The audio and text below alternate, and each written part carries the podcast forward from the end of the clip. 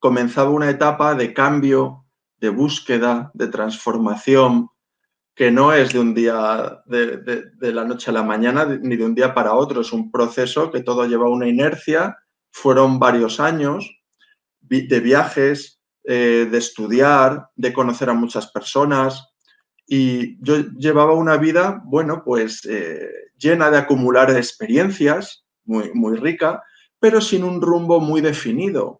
Muchas veces se fomenta el consumismo de viajes, de cosas, de ropa, de tal, pero sin un motivo en sí, sin un propósito, ¿no? Y, yo sentía que la vida tenía que ser algo más. Así que continué buscando, buscando, haciendo mis caminatas, mis rutas por la montaña, hasta que un día dije, oye, la vuelta al mundo caminando? ¿Por qué no?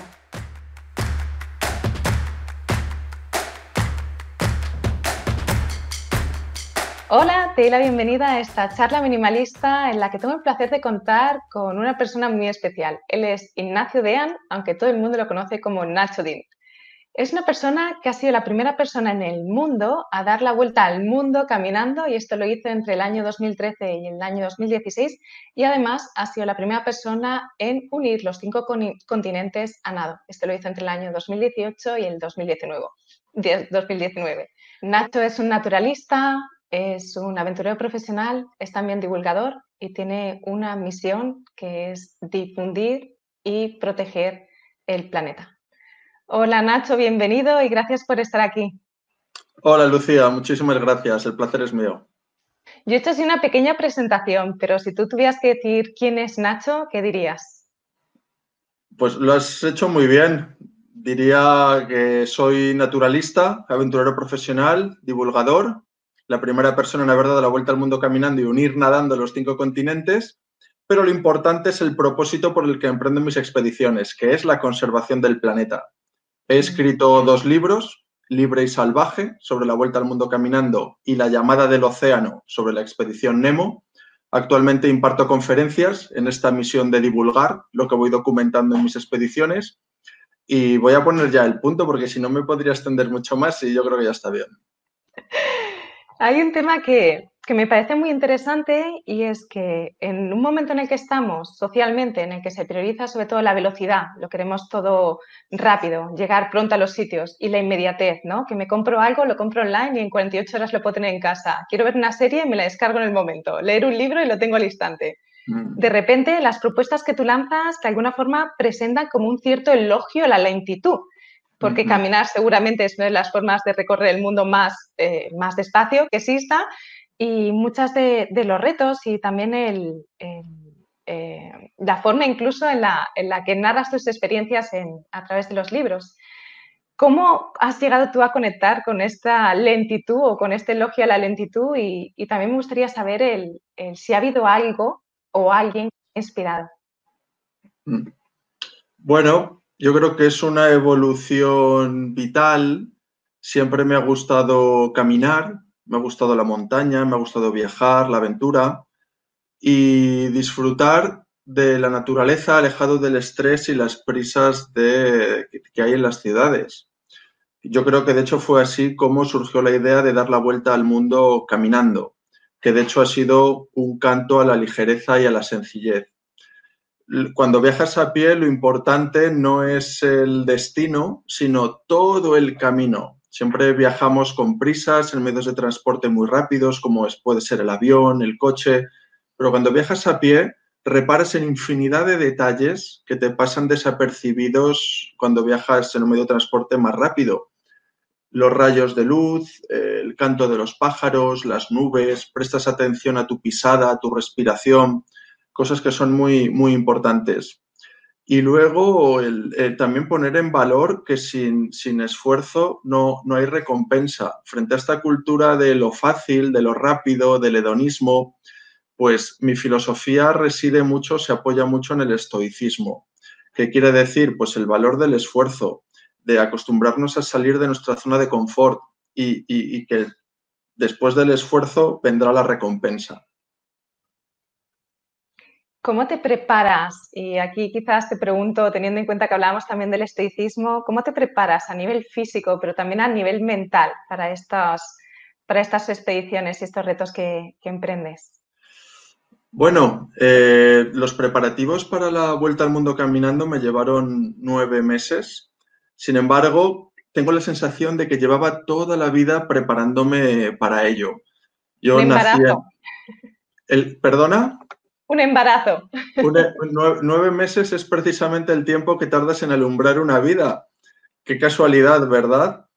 Sin embargo, como, como te decía, tengo la sensación de que llevaba toda la vida preparándome para ello. Nací en Málaga, soy hijo de marino, he vivido eh, a lo largo de mi vida en más de 20 lugares diferentes, he realizado rutas a pie como cuatro variantes diferentes del Camino de Santiago, la Transpirenaica, He estado por encima del Círculo Polar Ártico, en Laponia, en el desierto del Sáhara. Y, hay una anécdota que me gusta mucho compartir, me gustaría compartir contigo y con todos los que nos estén escuchando. ¿Te acuerdas de aquellos dibujos que hacíamos de pequeños uniendo los puntos con una línea? Pues en, en la vida a veces hacemos cosas que parecen no tener mucha relación unas con otras, donde hemos nacido, los lugares en los que hemos vivido, las relaciones que tenemos, lo que hemos estudiado, nuestra profesión, pero un día haces algo que es esa línea que une todos los puntos y sale un dibujo dándole sentido al cuadro completo. Para mí la vuelta al mundo caminando era esa línea. Ese día sientes que todo tu ser se conecta, tus sentimientos, tus ideas y tus, tus actos. Había encontrado mi camino, mi propósito, mi misión en la vida. Y, bueno, pues como te comentaba, los preparativos me llevaron nueve meses, nueve meses eh, decidiendo qué, itinerario, qué calendario, vacunas, visados, intentar conseguir patrocinadores, eh, pues todos los preparativos. De todas formas, por mucho que prepares, es una expedición proyectada tanto tiempo que la mayor parte de las cosas que ocurren son, son imprevistos. Normal, si es que al final, claro, cualquier viaje, de alguna forma, tú puedes tener una planificación y después eh, lo que te ofrece el viaje seguramente, y más dando la vuelta al mundo a pie. Es que habría tantas cosas que tendrías que tener en cuenta que probablemente si lo preparas al milímetro estarías años y no sé si te serviría después cuando llegara el momento. Porque las circunstancias de los países cambian, donde no hay ahora un conflicto de repente hay, o las fronteras. Efectivamente, bueno, puedes estar preparándolo toda la vida y nunca empezar. De hecho, lo que más me costó fue tomar la decisión. Eh, decir, esto es lo que quiero, voy a por ello. Y el hecho de ponerme una fecha me ayudó mucho también a agilizar los preparativos. Siempre esperamos a tener todos los cabos atados. Luego siempre encontramos excusas. Es que no tengo el dinero suficiente, es que el tiempo, es que llueve, es que me duele un tobillo, la fa pero si te pones una fecha, eh, ya empieza la cuenta atrás con los preparativos, que fue el 21 de marzo de 2013. Y, ese día di los primeros pasos en el kilómetro cero, en la Puerta del Sol, en Madrid. ¿Cómo hiciste para poner esa fecha, que fue como el origen de todo? Bueno, a mí se, eh, tomo la decisión de embarcarme en esta expedición en verano de 2012 y la iba a destinar más allá del sueño personal, de dar la vuelta al mundo caminando, lo importante era el mensaje al que lo dediqué, la causa, que fue documentar el cambio climático. Como amante de la naturaleza y persona sensibilizada con la degradación del planeta, quería que esta expedición tuviera un fin, un propósito más allá que mi sueño personal. Así que puse una fecha simbólica, el 21 de marzo, comienzo de la primavera y, y, así, así fue como la puse realmente. Nueve meses vista. Lo de los nueve meses fue, fue una casualidad porque tomé la decisión, yo creo que era el mes de agosto, hasta marzo del año que viene, 21 de marzo, más o menos creo que hay unos nueve meses y, y fue así como la fijé. En tu, en tu proceso, no siempre has tenido las cosas tan claras. De hecho, tú tomas la decisión de empezar a caminar, pero antes habías pasado un momento de crisis, ¿no? En el que decides irte un poco de la sociedad. ¿Cómo pasas de, esa quizás la primera, la primera pregunta sería ¿por qué no llegaste a ese momento de crisis existencial? ¿Y cómo pasas de estar en crisis existencial a, sentir que estás alineado con todo tu ser, con una misión o propósito? Mm. Bueno, yo creo que en la vida todos atravesamos momentos de crisis. Eh, la vida a veces pues, se comporta como una onda, ¿no? A veces estás arriba, en momentos álgidos de, salud física, eh, motivado, anímica y mentalmente, eh, rodeado de buenos amigos. Y otras veces estás abajo, otras veces estás pues deprimido, triste, sin encontrar motivos por los que levantarte, más desorientado. Y creo que al final lo que todos buscamos en la vida es encontrarnos a nosotros mismos, qué es lo que nos apasiona, para qué hemos venido al mundo y al fin y al cabo cuál es nuestra misión, cuál es nuestro lugar en, el mundo. Y bueno, pues esta crisis se desencadena, es un proceso largo, la suma de varios factores, como el hecho de haber vivido en muchos lugares diferentes. Eso sin duda te da unas habilidades para desenvolverte en entornos que están constantemente cambiando, pero también hace de ti una persona muy desarraigada, sí, que no se apega a lo material, a las personas y a veces pues te cuesta encontrar tu sitio, ¿no? O me costaba.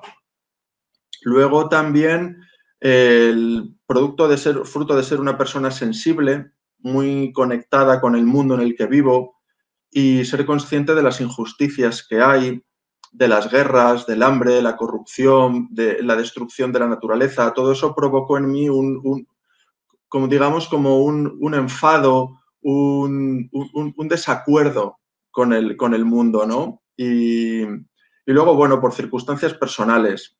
Entonces comenzaba una etapa de cambio, de búsqueda, de transformación, que no es de un día, de, la noche a la mañana, ni de un día para otro, es un proceso que todo lleva una inercia, fueron varios años de viajes, eh, de estudiar, de conocer a muchas personas. Y yo llevaba una vida, bueno, pues eh, llena de acumular experiencias, muy, muy rica, pero sin un rumbo muy definido. Muchas veces se fomenta el consumismo de viajes, de cosas, de ropa, de tal, pero sin un motivo en sí, sin un propósito, ¿no? Y, yo sentía que la vida tenía que ser algo más. Así que continué buscando, buscando, haciendo mis caminatas, mis rutas por la montaña, hasta que un día dije, oye, ¿y la vuelta al mundo caminando? ¿Por qué no? En vez de estar solo unos días, ¿no? O unas semanas de, de viaje y volver siempre a casa, ¿por qué no soñar a lo grande? Y así fue como surgió la idea y cuando tomé la decisión fue cuando encontré realmente mi camino, quién soy, qué es lo que me apasiona y a qué, a qué he venido al mundo. Es curioso, ¿no? Porque encima lo que la, este propósito que te llegó es algo que es, es tan genuino como, como no hay nadie o no había nadie que lo hubiera hecho en el momento en el que tú lo sientes. No tenías referentes de personas que hubieran hecho este tipo de, proceso de dar la vuelta al mundo caminando. Eh, ¿Qué ocurre en ti cuando de repente eres consciente de esta realidad? ¿no? De, vale, sí, esto es lo que quiero, pero wow, no hay nadie que lo haya hecho nunca. Bueno, esa fue otra de las dificultades a la hora de tomar la decisión dices, bueno, voy a, no, hay una carrera universitaria para, ser explorador, no voy a hacer algo en lo que no tengo referentes, entonces te adentras por una senda pues muy, muy inexplorada, muy desconocida, vas a dar la vuelta al mundo caminando y no sabes si vas a volver. Y si vuelves tampoco sabes quién vas a ser. Después de haber vivido tantas, tantas experiencias, de haber visto tantas cosas, sobre todo ese viaje interior también, ¿no? De haberte adentrado por una senda que en ocasiones es, solitaria, ¿no? Entonces, bueno, es, uno, es una de las resistencias. Cuando tomas decisiones, es como que cambias tu piel a un nuevo yo y eso implica también un proceso de desprendimiento de tu viejo yo. Y tienes que soltar lastre, tienes que, que deshacerte, que desprenderte, ¿no? Y ese ha sido otro de los aprendizajes, un ejercicio de desapego y de desprendimiento. De tus bienes materiales, tuve que dejar todo, mi casa, el trabajo, dejar tus seres queridos, familia, amigos, tus miedos también, los miedos mentales eh, de una cultura que valora en ocasiones, pues valora más el confort, la seguridad, por encima de otros valores como es emprender, como es arriesgarse, como es la pasión de estar vivo, como es explorar, como es descubrir el mundo. Y, ese fue el, el, verdadero ejercicio, esa toma de la decisión, cruzar el umbral de la puerta, ¿no? Dar el primer paso. Mm. Esto es el minimalismo en esencia, porque no solamente material, sino también es emocional, es mental y es a todos los niveles, incluso físico, ¿no? De, condición física. Has hablado ahora, cuando hablabas de este sendero solitario, ¿no? ¿Cuál ha sido tu relación con, con la soledad? Porque sí que es cierto que ha habido momentos en los que te ibas encontrando a personas o que tenías contactos, pero ha habido momentos en los que no veías a nadie. No te mm. encontrabas a nadie en el camino y estabas mm. simplemente tú y, el espacio en el que estuvieras, que a veces podía ser un desierto. Mm. Sí, sin duda. Hay una soledad física que es, como dices, estar solo, rodeado, sin, nadie a tu alrededor, en un desierto. He atravesado desiertos como el desierto de Atacama, el más árido del mundo, en Chile, los desiertos de Australia, en los que he estado tres meses recorriendo más de 4.000 kilómetros desde Darwin hasta Sydney.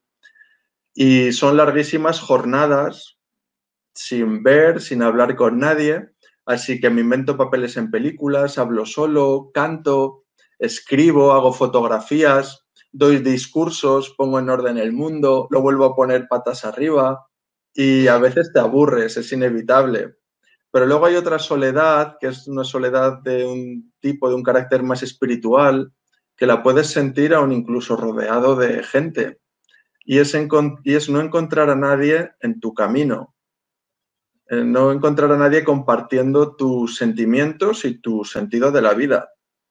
Entonces, vas atravesando culturas, vas conociendo miles de, personas, eh, ves que todo el mundo se ordena en torno a familias, te invitan a sus casas a comer con ellos, pero tú eres un ave de paso. Llegas y del mismo modo que llegas te vas y te vas dejando jirones del mismo modo que vas pues formando esa colcha de retales, ¿no? Hecha como de trozos, que es la vida y que te acabas convirtiendo tú. Pero tú vas y sigues. Entonces a veces pues sí sientes esa soledad, ¿no? la soledad del viajero, de haber emprendido un camino por el que nadie había transcurrido antes, de estar haciéndolo por una causa como es la conservación del medio ambiente, que en ocasiones pues echas en falta mayor compromiso por parte de los actores de la sociedad, de gobiernos, de empresas, de la propia sociedad, ¿no? Y, y bueno, luego descubres que hay mucha gente en tu mismo camino, con tus mismos valores y compartiendo tu sentido de la vida. Así que así es como he lidiado con, la soledad. Y algo también que, te quería preguntar, porque mira, yo en el 2012 hice una carrera solidaria y eran solo 100 kilómetros. Teníamos que hacerlo. Claro, es que comparar con los 33.000. Bueno, bueno.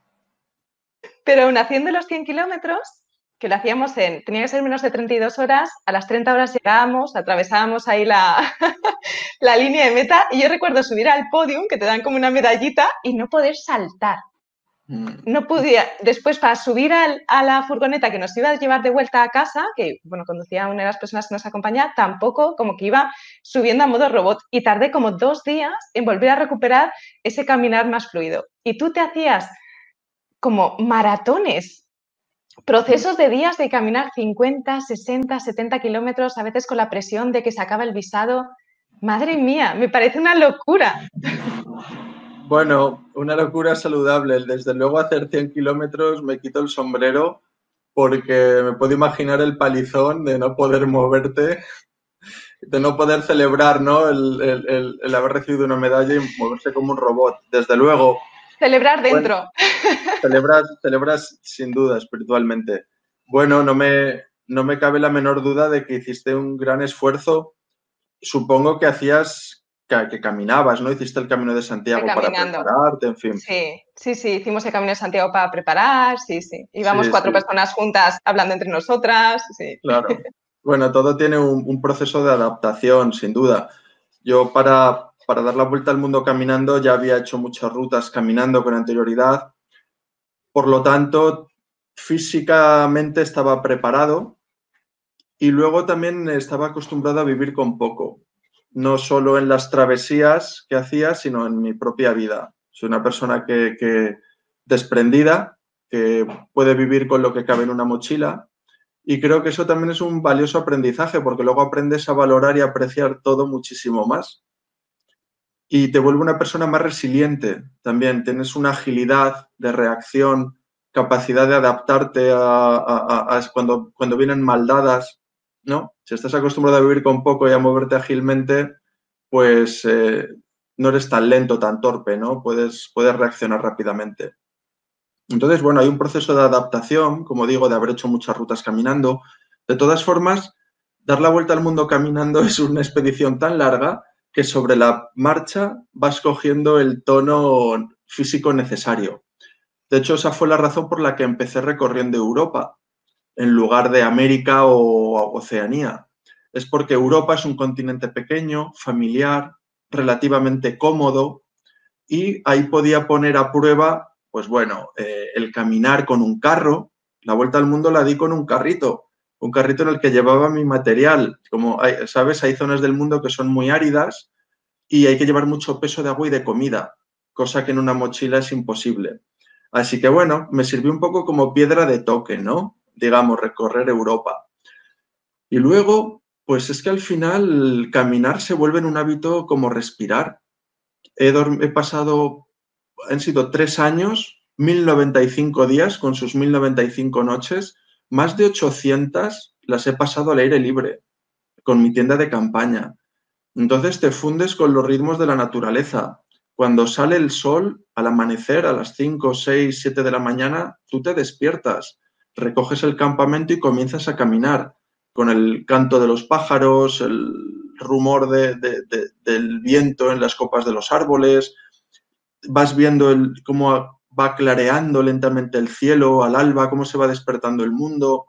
Y al final, tras 8, 10, 12, 14 horas caminando, pones tu tienda de nuevo al atardecer y has recorrido con cierta facilidad tus 40, 50 kilómetros, que como dices es más de una maratón. He llegado a caminar en un día entre 80 y 90 kilómetros. Duermes en la tienda de campo. Bueno, pero que al final te habitúas, ¿eh? a, mí lo que me sentaba luego mal era no caminar. El día, el día, que paraba, eh, pues eh, es raro porque te acostumbras a, una cama, te acostumbras a lavar la ropa en una lavadora, a tener comida en la nevera, y el día que tienes que volver al camino, te, pues has bajado la guardia, te has vuelto más perezoso. Entonces lo que me sentaba mal era, no caminar. Luego también iba contando el viaje en paralelo. Tenía una web, redes sociales y cada vez que me conectaba a wifi o tenía luz eléctrica rompía los ritmos y me acostaba cada vez más tarde.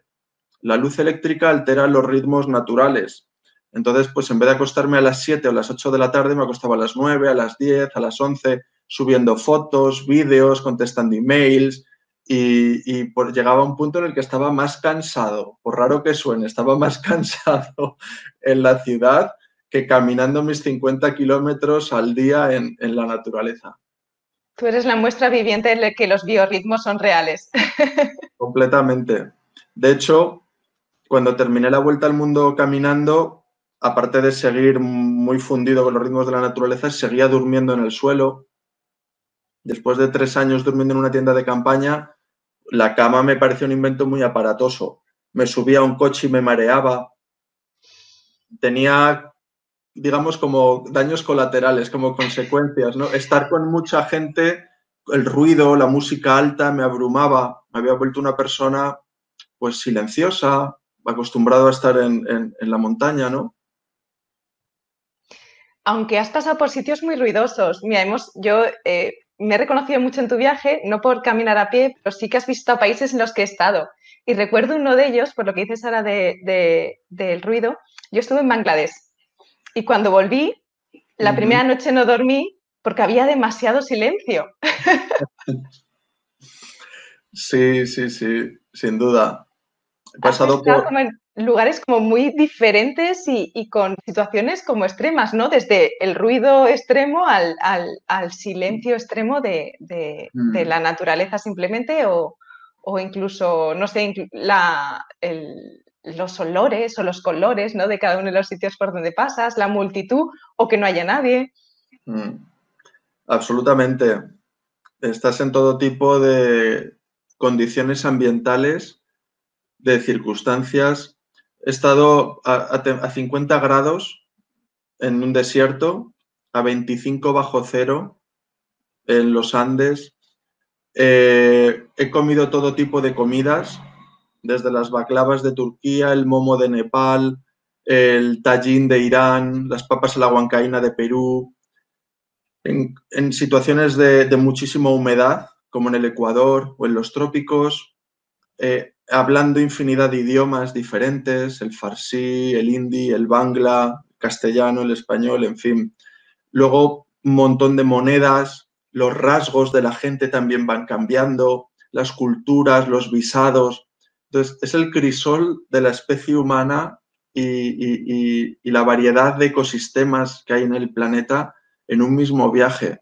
Y eso es una maravilla, es una maravilla y entraña sin duda también una dificultad de adaptación, porque normalmente vivimos en un entorno con unas condiciones estables, ¿no? Pero es un aprendizaje, en primer lugar, de cómo es el mundo, la cantidad de culturas y de paisajes que hay, y luego también un viaje hacia el interior, un viaje porque cuando estás en situaciones tan diferentes, pues te conoces a ti mismo, cómo, cómo reaccionas, el saber estar y, eso es muy, muy interesante. Así que sí, he estado en todo tipo de, condiciones. Me, hace cuestionarme, ¿no? Porque me da la sensación de como que en apariencia somos muy diferentes, los rasgos, la, climatología en la que vivimos, cómo nos vestimos, pero no sé si en, esa, en ese ir caminando, ir viendo las distintas naciones con las distintas características, no sé si te llevas también la sensación de que en el fondo somos iguales. Mm. Porque conforme vas yendo a los sitios, aunque la persona que te va ayudando tiene un acento distinto o un idioma distinto, pero siempre hay como, mm. como una humanidad que nos, que nos, como nos hace homogéneos de alguna forma en, esta diversidad. Sí, hay, hay una raza y es la raza humana. Eso es así científica y biológicamente. Luego, em, yo, yo, lo, llamo el más allá. En el más allá, que es el mundo de las ideas, eh, somos todos diferentes. Eh, las culturas, las filosofías, las ideologías políticas, las religiones. Allí todos discutimos, todos creemos tener la verdad, rechazamos lo que es diferente.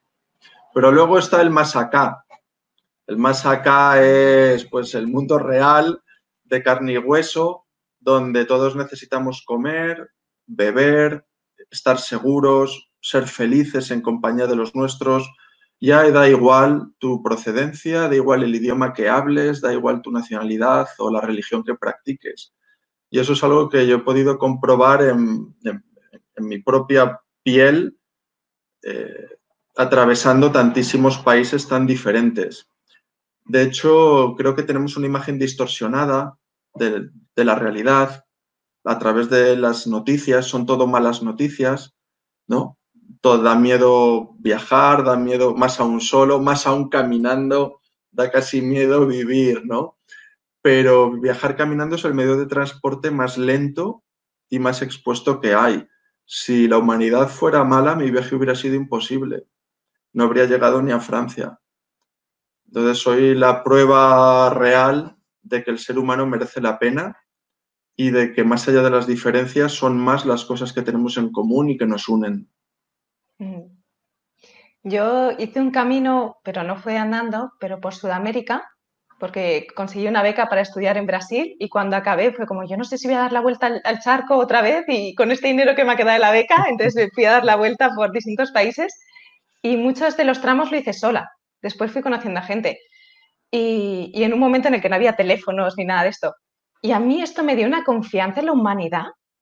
Es como que da la sensación de que cuando incluso esa propia vulnerabilidad de, viajar en soledad, como como si llamara a, por un lado, a la activación de los instintos o de la intuición para saber por dónde sí y por dónde no, y por otro lado, como si a tu alrededor, eh, al cuidado. Yo recuerdo que como que la gente te ayuda, quiere, quiere no sé, quiere, quiere tu bien. Sí, sin duda. Hay un concepto que has mencionado que es muy interesante, que es la vulnerabilidad. Em, fíjate, yo creo que no hay manera más desprotegida y vulnerable que viajar que solo o sola y en ocasiones incluso sola más, ¿no? Sobre todo en determinadas regiones, más que siendo hombre, pero y con un carrito. Entonces yo a veces lo he pensado, digo, mi vulnerabilidad se ha convertido a la vez en mi protección, porque por un lado exacerbas muchos los sentidos, los instintos. Es cierto que la mayoría de la humanidad es buena, pero tampoco hay que ser ingenuo, hay que desarrollar ese olfato de con quién sí, con quién no, por qué lugares ir, por cuáles no, a qué horas estar en un sitio o en que no, en fin. y luego hay regiones y regiones en el planeta, no es lo mismo pues, que decirte Eslovenia que estar a las 10 de la noche en Honduras o El Salvador, en algunas regiones. Y luego, por otro, compruebas la hospitalidad del ser humano. Si le das la oportunidad de sacar el lado bueno y positivo, la gente te lo brinda. Yo he estado en sitios en los que he sacado un mapa para consultar por dónde seguir y acercarse a la gente a preguntarme si me podían ayudar. De hecho, es que yo siempre digo que después de dar la vuelta al mundo caminando tendría que dar otra de agradecimiento. Porque muchas veces conoces a, personas que te ponen en contacto con amigos, con familiares, en los pueblos que hay por delante. También gracias a las redes sociales, a Internet, pues puedes ir publicando el viaje y contactando con personas que tienes por delante. Entonces, también es interesante, ¿no? Antes hablabas de pues antes de que hubiera teléfonos móviles y, redes sociales, internet, ¿no? Sin duda, el ser humano ha estado viajando durante siglos, ¿no? Y, es posible. También nos está haciendo un poco adicto, ¿no? O dependientes la tecnología. Pero tiene su lado positivo, sin duda, y simplemente a la hora de planificar un viaje, pues tener Google Maps, obtener acceso a web de otros viajeros, o poder gestionar trámites de visados, en fin, o poder hacer, por ejemplo, esta conversación ahora mismo, estando cada uno en un sitio diferente, tiene su lado positivo también. Sí, pueden conectarnos o desconectarnos. La herramienta tiene ambos potenciales, depende de nosotros cómo usarla. Sí, sí, yo también eh, animo, pues nos pasamos los días conectados a una pantalla, pero desconectados de nosotros mismos. Entonces es muy interesante tener esos momentos de soledad, de tranquilidad, de conexión con la naturaleza para recordar quiénes somos, por qué estamos aquí, qué nos hace felices. Muchas veces en esas prisas, ¿no? y además creo que las nuevas tecnologías también agilizan mucho los trámites, cada vez trabajamos más y creo que es necesario encontrar esos momentos de minimalismo, de tranquilidad, de sencillez, de conexión con, con la naturaleza y con nosotros mismos. Mm. Has hablado, Nacho, y lo has dicho, lo has nombrado en un par de ocasiones, ¿no? Como no siempre, como no sé qué expresión has usado, no siempre venían bien dadas, creo que has usado, ¿no? Como expresión. Y esto pasa, ¿no? A veces los viajes se tiene una visión romántica del concepto de viajar o de emprender un desafío y, ah, la vuelta al mundo y mm. unir los continentes nadando, ¿no? Como tenemos ese, ese concepto así un poco romántico con un velo ilusorio que lo tiñe todo de rosa, pero no siempre las cosas son, son de color de rosa. Y quería preguntarte si puedes compartir con, nosotros algún momento en algunas de, tus, puede ser el viaje, la vuelta al mundo, puede ser en, cualquier momento alguna de estas de estos desafíos en los que las cosas no hayan sido de color de rosa y cómo has podido gestionar esta situación. Mm. Sí, bueno, sin duda, dar la vuelta al mundo caminando o unir los continentes nadando es muy romántico. ¿eh? Pero la realidad es que cuando viajas a pie, el primer día no llegas muy lejos. La primera noche la pasé entre Pinto y Valdemoro. Entonces, ahí el romanticismo se diluye un poco. Poco a poco, paso a paso, te vas alejando de tu familia, de tu entorno conocido y familiar y ya vas llegando a esos lugares más románticos o más exóticos, ¿no? Em, además, también ocurre que hoy en día con las redes sociales, tendemos a mostrar siempre lo mejor, el mejor momento, la mejor sonrisa, el paisaje más bonito, pero la realidad son 24 horas al día llenos de momentos, de sensaciones, de sentimientos y, a veces pues a lo largo de un día pasas, y, por no hablar de un viaje tan largo, pasas por todo tipo de, de sentimientos y de emociones. Es un viaje vital. Tienes miedo, pasión, inseguridad, alegría, euforia, pasas por todo tipo de estados anímicos. Y bueno, en mi viaje la incertidumbre es una constante. Cada día sé dónde me levanto, pero no dónde me voy a acostar, qué personas voy a conocer, qué peligros están ahí aguardando en el camino. Pero eso que parece un problema, esa incertidumbre, es un aliciente también, es algo que te hace sentir tremendamente vivo y despierto, con los cinco sentidos puestos en lo que estás haciendo. Si todo fuera fácil y previsible, la vida sería un absoluto aburrimiento. es, la incertidumbre, el misterio, lo que le da gracia y magia a la vida. Entonces, creo que hay que darle la vuelta a la tortilla y transformar esa incertidumbre en estímulo, en viento a favor.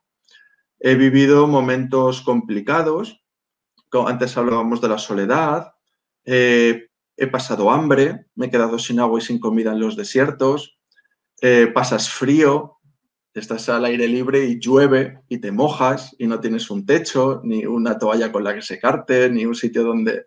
Al final aprendes que la lluvia es agua, que el agua solo moja y que ojalá fuera eso lo peor en, en la vida.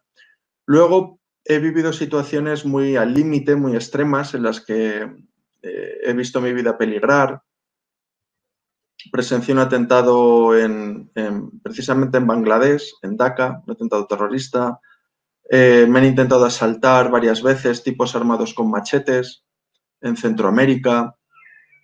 Em, contraje la fiebre chikungunya en Chiapas. En fin, he vivido momentos muy, muy al límite y, sin duda, si sales de esos momentos, pues sales fortalecido. Sobre todo porque son, son pruebas a tus convicciones. Es decir, si tú emprendes un camino y ante las dificultades te das marcha atrás y te vuelves a casa, es que no estabas tan convencido.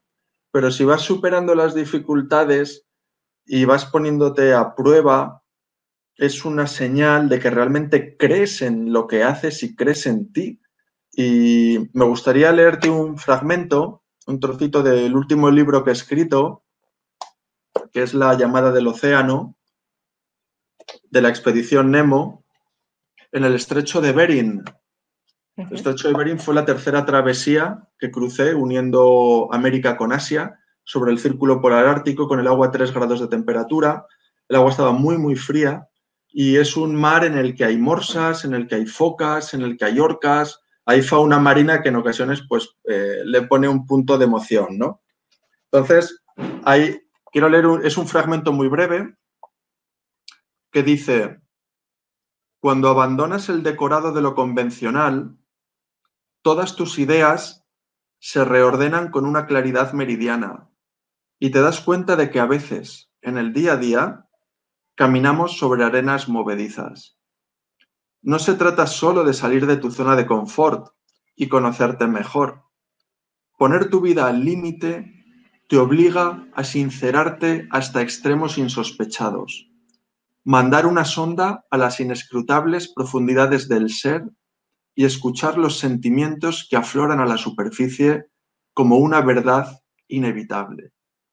Tú eres lo que queda cuando te despojas de todas las comodidades y artificios, cruzar el umbral de la supervivencia te da la oportunidad de conocer quién eres realmente y sanear tu espíritu. Quedarte desnudo ante la existencia te eleva, purifica los cimientos y entonces puedes empezar a construir con firmeza sobre ellos. Esa es, una de esa es una de las reflexiones que, tienes, ¿no? Cuando, cuando pues sales de, la zona de confort, cuando te adentras en territorios desconocidos, cuando sientes miedo, a la vez que vas conociendo el mundo de fuera, siempre digo que la vuelta, ha sido una vuelta al mundo de ahí fuera, pero también una vuelta a mi mundo interior. Decía Miguel de la Cuadra Salcedo que la mayor expedición es la que haces a tu interior. Y, es muy interesante. A mí me gusta mucho escribir, pero me gusta escribir basándome en mi propia experiencia. También tengo creatividad, me gusta escribir canciones, cuentos, pero me gusta vivir situaciones eh, muy inspiradoras, ¿no? y, que te ponen en un punto de autenticidad y de verdad. Entonces, cuando vives estas experiencias, pues la verdad que las reflexiones que afloran y las conexiones que haces en tu cabeza, cómo se encajan las piezas, cómo se reordenan las prioridades, qué ideas pasan a ser importantes, cuáles no, qué personas, ¿no? También eh, a qué te dedicas en la vida, si crees en ello, en fin, eso es muy, muy, muy interesante. Esto es, al final, es quitarlo todo para volver a, a esa honestidad de poder reconocerte Mm. Eh, más allá de, lo que tienes, de lo que haces, poder ver esa esencia, ¿no? ese ser que está ahí en, eh, debajo del ruido que muchas veces nos acompaña. Eh, en relación a esto que, que comentabas, Nacho, me da la sensación de que muchas veces estas situaciones límite o que pueden ser, estás ahí a tres grados eh, con una fauna que de alguna forma también eh, como que le da sentido al, momento, pero que puede despertar todos los miedos o las resistencias o, todas las alarmas que puedas tener a nivel interior, es la incomodidad máxima, es someterte de forma voluntaria a eh, situaciones de incomodidad.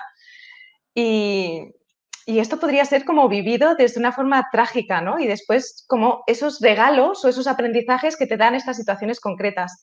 Y me planteo, o quizás te cuestiono, si ha habido algo en, alguna de tus experiencias que en el momento tú lo vivieras como un revés, uy, esto no ha salido como esperaba, no, esto no es lo que yo quería, pero que después te ha dado también este regalo de ver cuando, no sé si con el tiempo o, con, o después de haberla atravesado, has podido ver que realmente era eso lo que necesitabas, aunque no lo sabías. Hombre, no sé si es lo que necesitaba, pero una, en una ocasión, atravesando la frontera entre los estados de Veracruz y Tabasco, en México, em, durante la vuelta al mundo caminando, es un tramo muy largo y solitario, pues viví un percance un percance que quiero compartir contigo. Es un tramo, como digo, muy largo y solitario y muchos kilómetros entre poblaciones y sé que es una zona es una zona delicada. Antes hablamos de ese olfato, de ese instinto, ¿no? Que se despierta cuando viajas por el mundo. Y de repente al final de, la carretera, pues veo un grupito de personas, no sé cuántos son, eh, si se acercan o se alejan, entonces empiezo a investigar un poco, a, tratar de anticiparme por si ocurre una situación complicada. Voy con mi carrito, veo que por un lado tengo vegetación, cultivos, árboles, intransitable con el carrito. Por otro lado tengo una zanja separando los carriles de ambos sentidos, por el que tampoco puedo pasar con el carro. Así que solo puedo salir hacia atrás o hacia adelante. Continúo hacia adelante ya veo que este grupito de personas se está acercando porque cada vez se hacen más grandes. Ya compruebo que son tres. Y de repente veo que, llevan unos machetes en las manos, unos machetes pues enormes con los que se trabaja en, el campo. Y yo tengo la esperanza de que sea gente que pues, vuelve a su casa después de una dura jornada de trabajo. Así continúo avanzando, ya veo que uno de ellos va sin camiseta, empiezan a mirar hacia atrás y son señales, son gestos sospechosos que me hacen elevar la guardia y prepararme para algo que, parece un asalto inminente. Así que lejos de achantarme o de irme hacia atrás, acelero el paso hacia ellos y cuando estoy a escasos cinco metros, levanta uno el machete en el aire y, me dice, para ahí y dame todo lo que lleves. Entonces, en, ese momento no me paro a hablar con él, a discutir de filosofía, de ética, ni, ni de moral. Empujo el carro con todas mis fuerzas hacia el interior de la carretera y esa reacción rápida les pilla por sorpresa y me da una ventaja para rebasarles y salir zumbando. Salen corriendo detrás de mí con los machetes. empujando un carro que pesa 50 em kilos. Empujando un carro, efectivamente. Yo, eh, si llega a estar Usain Bolt, el plusmarquista mundial de los 100 metros lisos, le gano, estoy seguro. En ese momento eres pura adrenalina. Obviamente no hay nada que valga más que la vida, estoy dispuesto a soltar mi carro, pero tampoco se lo quiero dar al primer descerebrado que se me cruce en el camino. Así que, corro, voy corriendo, empujando el carro, como en las peores pesadillas en las que miras atrás y apenas avanzas y tienes ahí al, al, malo, al monstruo muy cerca de ti. Pues así fue más o menos. Corriendo, consigo dejar a uno atrás, a los pocos minutos se cansa el segundo y finalmente se cansa el, tercero. Entonces los he conseguido dejar atrás, pero sigo en mitad de ninguna parte. Nadie me asegura que no vayan a volver a darme caza y hacerme una emboscada en moto, en coche.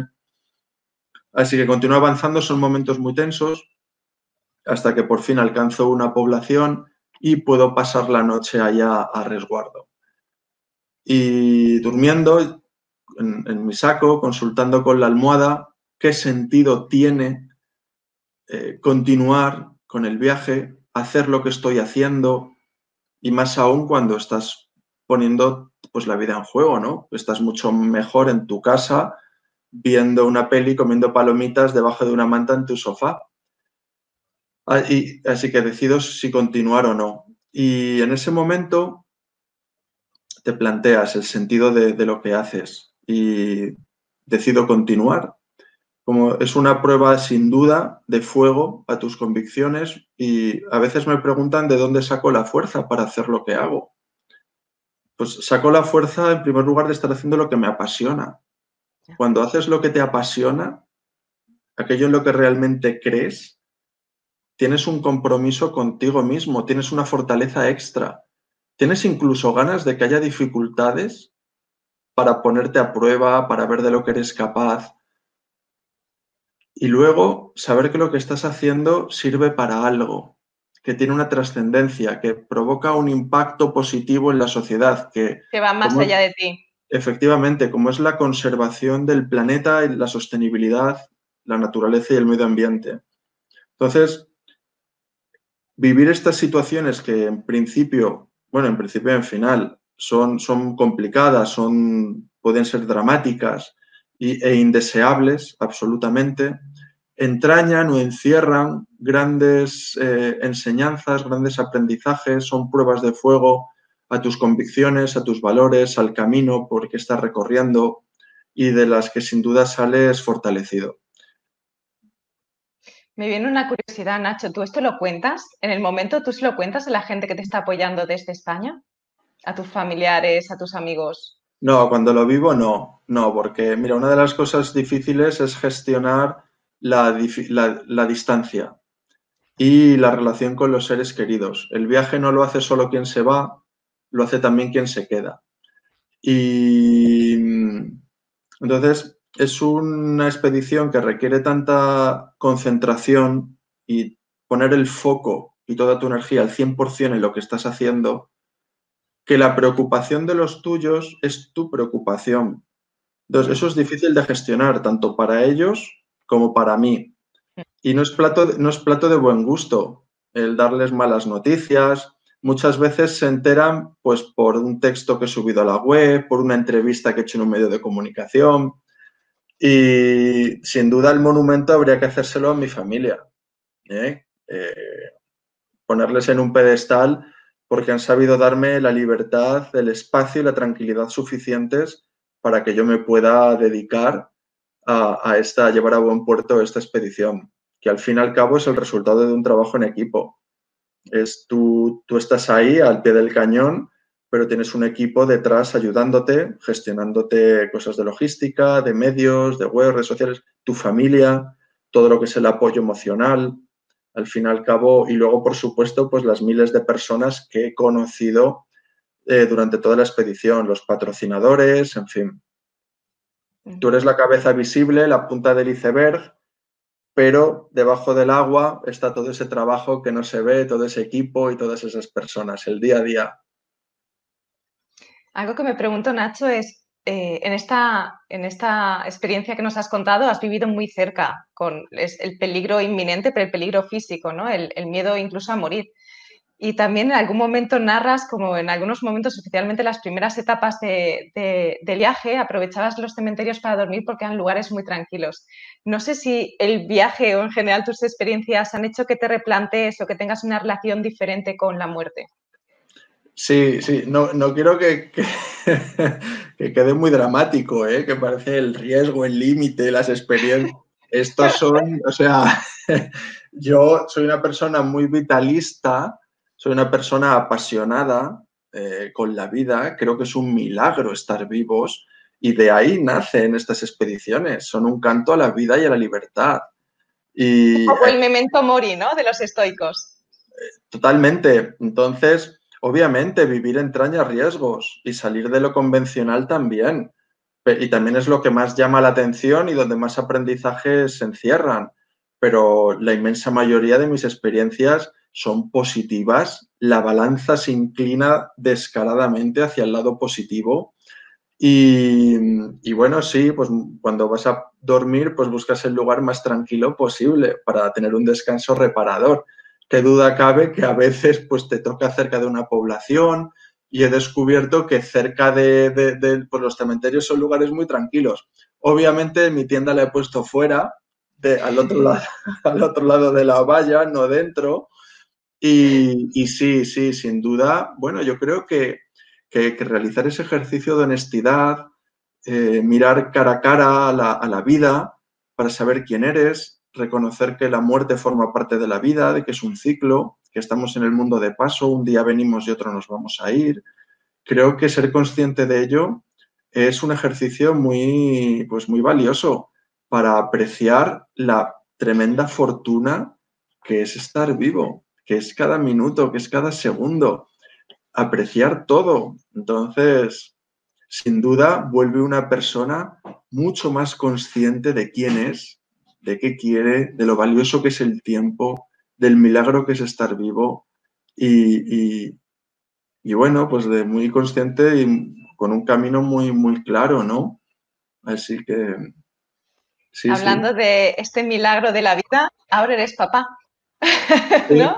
hace poquito eres papá. Efectivamente, efectivamente. De hecho, eh, te iba a comentar, eh, es el mito, la mitología de los dioses griegos, que ellos eran inmortales y envidiaban la mortalidad de los humanos. ¿Por qué? Porque hace que todo sea muy intenso, tanto en el lado pasional como en el lado trágico. Entonces, hace que vivas todo con, mucha más pasión, ¿no? Y sí, acabo de ser, acabo de ser papá hace cinco meses de una niña preciosa llamada Mar y, nada, de la que estoy disfrutando muchísimo. ¿Hay algo que haya cambiado a ti, en ti o en tu propósito con la llegada de, Mar? Bueno, pues eh, es curioso porque a veces buscamos realizarnos a través de nuestros hijos, pero cuando ya has descubierto tu propósito en la vida, tus hijos vienen a reafirmar aún más ese sentido. Y a mí es lo que me ha ocurrido. Yo que soy una persona apasionada por las expediciones, por la aventura, por la exploración, pues qué mayor aventura que tener un, hijo. Y no de tres, cinco ni diez años, sino ya para toda la vida. Y te das cuenta que todos tenemos un ADN explorador, que el propósito de la vida es abrirse camino. Y lo veo cada día en, en mi hija eh, cada día aprende algo nuevo, veo una evolución diaria, eh, cómo, aprende, ¿no? Eh, y de un modo, pues, irracional, pues porque todavía no habla, en fin, es todo muy instintivo, muy animal. Reconocer el mundo, los objetos, su propio cuerpo, las personas, todo, todo, las personas, los ruidos, cada día hace un ruido nuevo, está ahí practicando para cuando empiece a hablar. Creo que va a ser una mujer muy habladora porque está todo el día haciendo ruiditos y, y, luego, eso por un lado, pero luego también yo soy una persona comprometida con la conservación de la naturaleza, del, del planeta. Ahora que he tenido una hija, más aún. Más aún. ¿Qué, ma- qué razón de mayor peso para querer dejarle un mundo mejor? Entonces ha venido a reafirmar aún más mi pasión y mi compromiso. Sí, no sé, decía que realmente la tierra es un préstamo de nuestros nietos, ¿no? La Efectivamente. tratar como tal. Eh, eh, tú eres muy consciente de cómo han influido tus padres en, en ti, ¿no? Decías que habéis tenido una vida un poco itinerante, que tu padre estaba en el, eh, bueno, trabajaba en el mar y que por eso oh, había recorrido mucho, también mucho camino. Eh, ¿Qué valores o qué es lo que te gustaría, de qué forma te gustaría influir en, en la vida de, de tu hija? Bueno, a mí me gustaría que, sea feliz. Que, que todos queremos que nuestros hijos sean felices, que sea una mujer libre, libre para decidir y, y luego que tenga herramientas, que tenga criterio, para que sea una mujer independiente, para desenvolverse en el mundo y para saber eh, tomar decisiones, para saber elegir. Y luego, bueno, pues que sea una persona buena, generosa, que sea una persona honesta también consigo misma y, y bueno, sobre todo que sea feliz.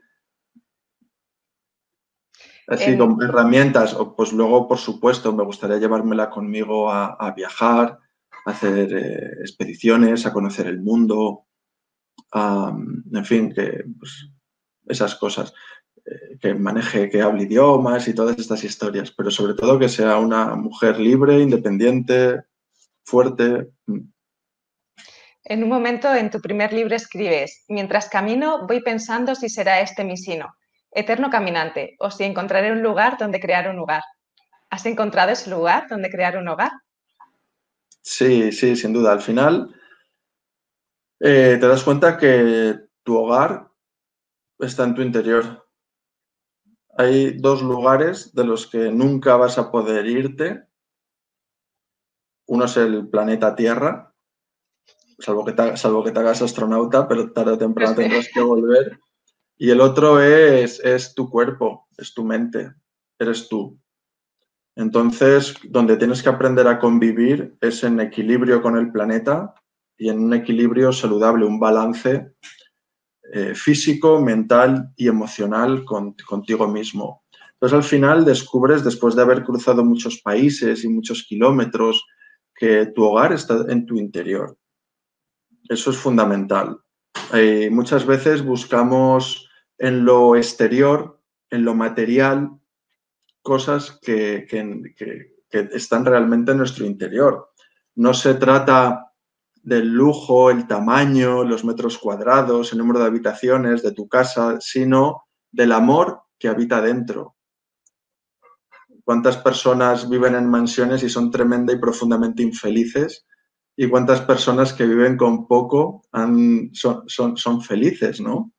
Entonces, yo sí, en la medida que, que he descubierto mi camino y que estoy, que soy una persona feliz, eh, he descubierto que mi hogar está, está en mi interior. Y obviamente, bueno, pues ahora con mi pareja y con mi hija estamos construyendo ese hogar también físico y, y emocional. Que representa ese hogar interior de alguna forma, nace desde dentro hacia afuera. Se retroalimenta. Es curioso porque si tú no tienes ese amor propio, esa, esa, esa felicidad, esa satisfacción personal, es más difícil e- extrovertir o sacar fuera, ¿no? Eh, creo que es necesario haber encontrado tu paz para poder eh, dar. Sí, nuestro mundo exterior es al final un reflejo de lo que tenemos por dentro, de lo que se mueve por dentro. Mm, Y a la ¿Qué vez te te apoyan? ¿eh? Porque a, mí mi pareja me apoya muchísimo para aguantarme. Es una santa, una bendita. ¿Cómo se llama tu pareja? Que le mandamos un abrazo desde aquí. Sara, Sara, un abrazo. Gracias por aguantar a Nacho. Yo creo que será un placer. Al final nos vamos encontrando con quien necesitamos y que no siempre es igual, pero que siempre nos complementa. sí. ¿Qué te inspira ahora mismo, Nacho? ¿En qué estás ahora? Bueno, ahora mismo estoy elaborando un documental de la última expedición, la expedición Nemo. En esta misión de divulgar, creo que hay que dar el salto al mundo audiovisual. Y mm, si bien de la vuelta al mundo caminando escribí un libro, de esta ya hay libro y estoy trabajando en este documental. Y estoy trabajando también en una nueva expedición. La vida sigue, la aventura continúa. Ya hemos hecho andando, hemos hecho nadando. Ahora viene un nuevo medio de transporte, siempre sostenible, alineado con, con la sostenibilidad. Y va a ser navegando a vela. Estoy preparando una nueva expedición navegando y quiero viajar con un equipo de documentalistas para hacer un documental, con un equipo de investigadores científicos para dar el salto a la investigación científica ¿no? y hacer un informe. Y, ¿Sobre el cambio climático? Cambio climático, subida del nivel del mar, contaminación por plásticos, eh, vertidos químicos, en fin, son aumento de la acidificación de los océanos, son muchos los ítems, los puntos que se pueden investigar, pero desde luego eh, vivimos en un planeta donde el 70% es agua somos seres de tierra, pero no, y no nos damos cuenta de lo importante, lo ligada que está la salud de los océanos para la salud de la humanidad. Los océanos son los que más oxígeno emiten a la atmósfera, los que más CO2 capturan, fuente de alimentación también. Y entonces, bueno, mi próxima expedición va a ir, va a ir por ahí. Pues con muchas ganas de ir viendo esos avances. Para cerrar, Nacho, suele hacer siempre como unas pequeñas preguntitas rápidas. Y la primera de ellas es, ¿hay algo que hagas por las mañanas, nada más levantarte? ¿Tienes algún hábito mañanero? Sí, estirar. Estirar el cuerpo. Sí, sí, desde luego, me gusta estirar. Eh, sí, sí, sí. Te diría que hacer yoga, pero no, estirar. Hacer yoga y Me gusta estirar, sí, sí, sí antes de empezar el día. Además, em, empiezo el día muy temprano. Lo suelo empezar muy temprano y ahora con un bebé, tú lo sabes bien que tienes también un, niño, ¿verdad? Sí, cuatro años. Pues hay veces que a las cinco estoy ya en pie. Yo me levanto esa hora, no me extraña. Sí, sí, sí. Oye, hay que aprovechar, los días pasan volando y, y hay muchas cosas que hacer. Sí. La siguiente pregunta es, ¿algo que consideres un logro de tu último año? un logro de mi último año. Bueno, pues haber publicado mi segundo libro. Eh, si bien biológicamente para tener una, un hijo no hace falta, ya la naturaleza te lo da, pero sí, dicen, en la vida hay que plantar un árbol, escribir un libro y tener un hijo. Tener un hijo. Lo difícil es que el árbol crezca, que el libro sea interesante y educar al niño, en eso, en eso ando. Me has dado tareas, yo decía, esto ya lo tengo. Sí, sí. La siguiente pregunta sería algo que te haya inspirado. Puede ser un libro, una persona o que te esté inspirando últimamente. Algo que me esté inspirando últimamente. Pues me inspira muchísimo. Eh, a ver, es que los momentos que estamos viviendo de incertidumbre, de crisis, de cambio, son profundamente inspiradores también, inspiradores al cambio. Esta, la pandemia que estamos viviendo, el coronavirus que nos está afectando a todos, eh, de un modo más o menos pues, crítico, comprometido, creo que también es un, está lleno de oportunidades y de reflexiones, de aprendizajes, darnos cuenta de apreciar lo que tenemos. ¿eh?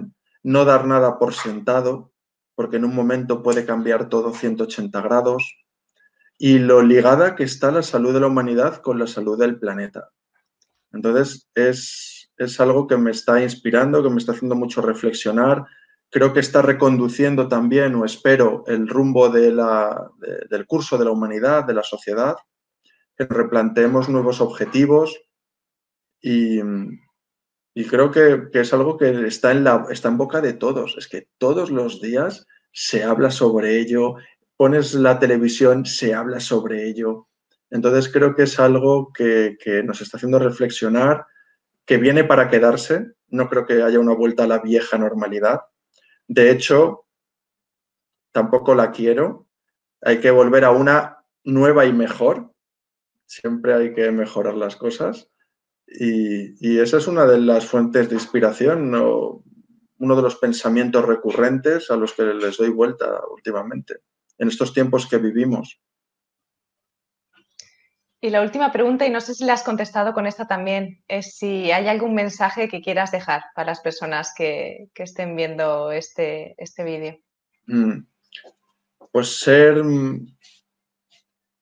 más conscientes de, las consecuencias de nuestros actos, de nuestros hábitos y estilos de vida y de lo íntimamente ligadas que, están con la salud del planeta.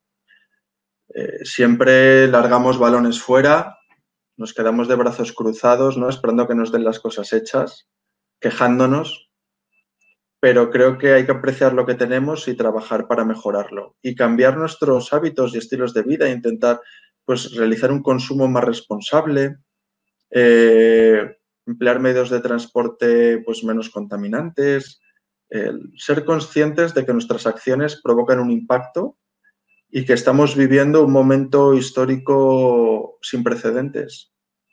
Eh, tenemos que gestionar un modelo económico y unos hábitos y estilos de vida de tal manera que no pongan en peligro o que no destruyan el mundo en el que vivimos. Fíjate a qué extremo hemos llegado. Entonces, creo que uno de los aprendizajes de mis expediciones es, es tener una visión global, es cómo lo que haces aquí tiene un impacto en otros lugares del planeta y la importancia de la colaboración. Creo que es, una de las tendencias nuevas, además de la digitalización y de la sostenibilidad, es la colaboración. Cómo la sociedad tiene que actuar al unísono. No sirve de nada una acción aislada, sino que es necesaria una acción conjunta. Y, y por ahí van, pues bueno, no consejos, pero sí recomendaciones, opiniones, ¿no? Ahí, lo dejo y a ver si vamos todos sumando granito a granito, vamos sumando individuos, eh, empresas, eh, gobiernos y adoptando pues un, un camino más sostenible y en equilibrio con el mundo en el que vivimos. Muchísimas gracias, Nacho. Muchas gracias por todo lo que has compartido, muchas gracias por tu tiempo, porque sé que, lo valoras y honro que, lo hayas entregado y que, no sé, todo lo que, todo lo que has ofrecido. Muchísimas gracias. Una última pregunta y es, si alguien quiere entrar en contacto contigo o saber algo más de ti, ¿dónde te encuentra? Pues me puede encontrar a través de mi web www.nachodean.com, a través de las redes sociales en Twitter, en Facebook, en Instagram, como Explorer Nacho o como Dean Moulia y a través del email info.